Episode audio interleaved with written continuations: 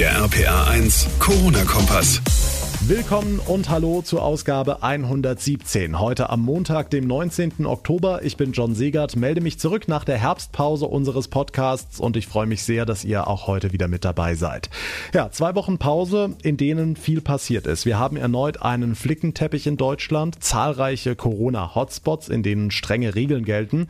Auf der anderen Seite aber auch Regionen, in denen die Lage verhältnismäßig entspannt ist. Aber unterm Strich steigen die Zahlen in ganz Deutschland weiter und sie CSU-Chef Söder hat heute mit mahnenden Worten vor einem zweiten Lockdown gewarnt. Steht der jetzt wirklich unmittelbar bevor? Das ein Thema in dieser Ausgabe. Außerdem gucken wir uns die Lage in ganz Europa an. In manchen Ländern sind die Zahlen deutlich höher als bei uns und die Maßnahmen auch deutlich strenger. Wir geben euch einen Überblick. Und ihr habt sicher auch schon erlebt, die Hamsterkäufe gehen wieder los. Allen voran ist Klopapier wieder Mangelware im Supermarkt. Ob die Hersteller auch wirklich gerüstet sind, damit die ganz verbissenen Hamster auch ganz, ganz sicher 24 Stunden Zugang zu Klopapier haben, auch dazu gleich mehr. Wir haben mit einem Hersteller gesprochen, das alles nach den wichtigsten Meldungen des Tages. Wir werfen zuerst einen Blick auf die heutigen Zahlen vom Robert Koch Institut. Seit gestern sind bundesweit gut 4300 Neuinfektionen dazugekommen. Insgesamt sind damit laut RKI aktuell 61.700 Menschen in Deutschland mit dem Coronavirus infiziert.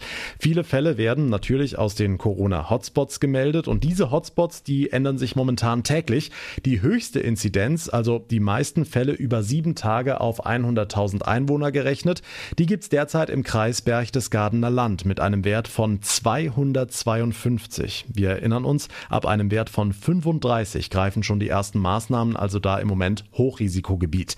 Auf Platz 2 steht aktuell der Kreis Kloppenburg mit einer Inzidenz von rund 150, gefolgt vom Kreis St. Wendel im Saarland mit einem Wert von 144. Gucken wir nach Rheinland-Pfalz mit RPA1-Reporterin Johanna Müßiger. Johanna, hier steht ja aktuell weiter der Kreis Bitburg-Prüm an der Spitze. Ja, genau. Dort liegt die 7-Tage-Inzidenz aktuell bei 115. Platz 2 belegt der Kreis Birkenfeld mit einem Wert von 110. Und auch der Kreis Altenkirchen gehört inzwischen zum Corona-Risikogebiet wegen der Infektion eines Gastes bei einer Hochzeitsfeier. Inzwischen wurden dort alle vom Gesundheitsamt ermittelten Gäste getestet. Nur wenige Ergebnisse stehen noch aus, sagte uns Landrat Peter Enders. Ja, wir haben jetzt aktuell im Landkreis Altenkirchen einen 7-Tage-Inzidenzwert von 86,8. Das ist der Status von heute. Es sind zum Vortage elf positiv Getestete dazugekommen. Diesmal nur elf. Das heißt, es scheint eine gewisse Stabilisierung einzutreten. Ja, und auch die Kreise Neuwied und Bernkastel-Wittlich haben die kritische Inzidenzmarke von 50 überschritten. Auch dort gilt nun Warnstufe Rot. Ja, und wenn sich diese Zahlen so weiterentwickeln, dann steuert Deutschland nach Ansicht von CSU-Chef Markus Söder auf einen zweiten Lockdown zu. Johanna, für Söder aktuell der wichtigste Punkt im Kampf gegen die Pandemie. Alle müssen mithelfen, ne? Genau, es steht und fällt mit dem Mitmachen der Bevölkerung, sagt Söder. Und das Tragen eines Mund-Nasenschutzes ist aus seiner Sicht ein ganz wichtiger Punkt. Die Maske ist ein kleines Mittel mit großer Wirkung. Wer die Maske grundlegend ablegt und bekämpft, der läuft schneller auf einen Lockdown zu. Also nochmal der dringende Appell von Söder, Maske auf. Er sagt ganz deutlich, wenn wir die Zahlen nicht in den nächsten Wochen unter Kontrolle bekommen, dann wird das ein sehr einsames Weihnachten. Sprich, dann werden Besuche bei der Familie nicht so möglich sein, wie wir uns das wünschen. Söder sagt aber auch, dass er noch immer Hoffnung habe, dieses Szenario abwenden zu können. Die nächste Bewährungsprobe stehe jetzt an. Ein zweiter Lockdown könne durch unsere Maßnahmen verhindert werden, so der CSU-Chef. Aber was genau stellt sich Söder denn vor? Eine Ausweitung der Maskenpflicht hatten ja Bundeskanzlerin Merkel und die Ministerpräsidenten in der vergangenen Woche beschlossen. Na, also Bund und Länder hatten sich ja darauf verständigt, ab 35 Neuinfektionen pro 100.000 Einwohner in einer Woche soll es eine Maskenpflicht im öffentlichen Raum geben. Dort, wo Menschen dichter oder länger zusammenkommen und ab einem Inzidenzwert von 50 soll diese Maskenpflicht nochmal erweitert werden. Das ist also alles sehr vage formuliert. Söder nennt jetzt konkret ab einem Wert von 35 belebte öffentliche Plätze, Schulen und Arbeitsplatz und ab einem Wert von 50 auch Grundschulen und Horte. Hm, eine wichtige Rolle, gerade jetzt im Herbst und im Winter, soll die Corona-Warn-App spielen. Die hat heute ein Update bekommen mit neuen Funktionen. Was ist denn alles neu? Also zum einen soll die App jetzt auch außerhalb von Deutschland funktionieren, also auch in vielen anderen europäischen Ländern. Außerdem hat die App jetzt eine Art Symptomtagebuch. Wenn man infiziert ist, kann man, wenn man das möchte, seine Symptome eintragen und diese zusätzlichen Daten sollen dann helfen, das Risiko für die Kontaktperson besser einzuschätzen. Man weiß ja inzwischen genauer, wann Ansteckungsgefahr besteht, nämlich ab zwei Tage vor den ersten Symptomen bis etwa eine Woche bis zehn Tage nach Beginn der Symptome. Also wenn die App genauer warnen könnte, dann wäre das natürlich ein Fortschritt. Der Überblick von Johanna Müßiger. Vielen Dank. Schlägt man heute die Boulevardzeitungen auf, vor allem die mit den vier Buchstaben, dann springen einem Schlagzeilen ins Auge wie Rund um Deutschland wird es düster oder Deutschland muss bald seine Grenzen wieder schließen. Alles sehr reißerisch geschrieben, ja. Fakt ist aber, in anderen europäischen Ländern sind die Infektionszahlen tatsächlich höher als bei uns und die Gegenmaßnahmen entsprechend auch schärfer. Gucken wir uns die Situation mal genau an. RPA1-Reporter Thomas Stüber, wir schauen zuerst nach Italien, dort wo das Coronavirus zu Beginn der Pandemie im Frühjahr ja ganz besonders hart zugeschlagen hat. Inwieweit hat Italien die Lage denn im Moment im Griff? Ja, also momentan rennt Italien dem Virus hinterher. Die Regierung hat gestern Abend erst wieder betont, wir dürfen keine Zeit mehr verlieren und gleichzeitig verhängte Rom auch neue Maßnahmen. So dürfen jetzt Ausgehviertel am Abend komplett dicht gemacht werden und Kinder dürfen ab sofort nicht mehr ins Fußballtraining. Das reicht aber so manchen Experten noch nicht. Sie fordern angesichts der aktuellen Zahlen noch schärfere Maßnahmen. Aber klar, die Angst bei den Italienern, die sitzt noch immer tief in den Knochen, dass sich der Horror der ersten Welle wiederholt.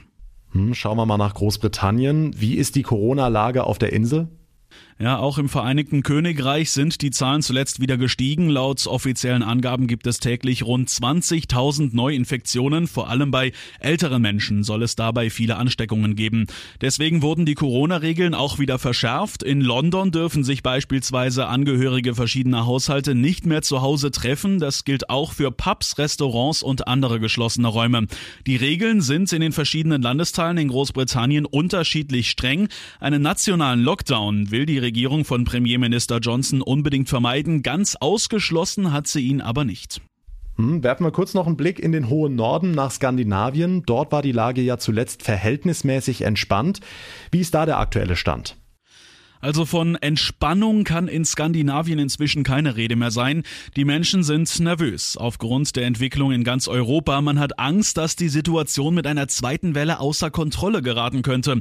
Die Zahl der Neuinfektionen steigt in allen skandinavischen Ländern, ist aber im europäischen Vergleich derzeit noch nicht alarmierend.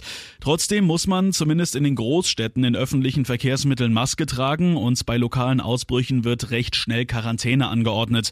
Nur Schweden ist weiter die absolute absolute Ausnahme. Hier trägt kaum jemand im Bus einen Mundschutz und in manchen Clubs ist es trotz der Versammlungsgrenze von 50 Personen rappelvoll. Die Infos von Thomas Stüber, vielen Dank. Was ist sonst heute wichtig? Hier ein aktueller Überblick.